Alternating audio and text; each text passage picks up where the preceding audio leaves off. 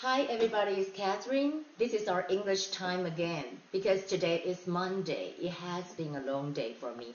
So I'm going to make today's lesson short. First of all, I want to say, where is Taiwan? Do you know where is Taiwan?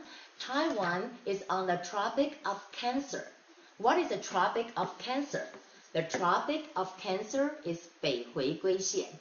And also, I found it very difficult to say something about 北极、南极. Wow, it has been very difficult to recognize the differences. For example, you said 北极, you can say Arctic. And remember, 北极的那个点，就单一的那个点，而不是那个地方，就是 North Pole。 那如果南极的话，那个点就是 South Pole。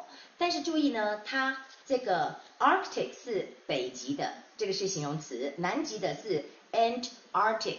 你看加 a n t 表示是南极的这个意思。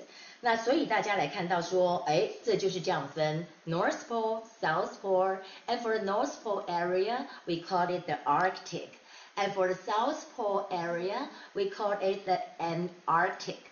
那还有南极洲，南极洲其实包含了很多国家，也是现在大家在争取的这个地方，各自都说各自有权利。不过呢，最新的消息就是说，他们已经啊，就是说不是说那些国家能够拥有它，而是说这是属于全人类的。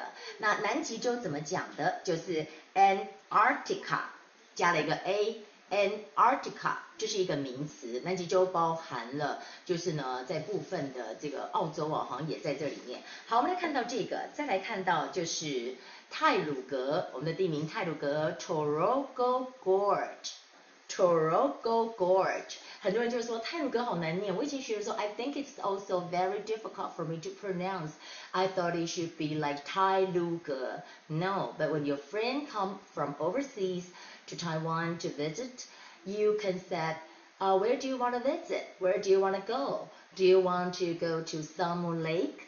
Sun Moon Lake, Jietan, or Taroko Gorge? Taroko Gorge 就是泰鲁格。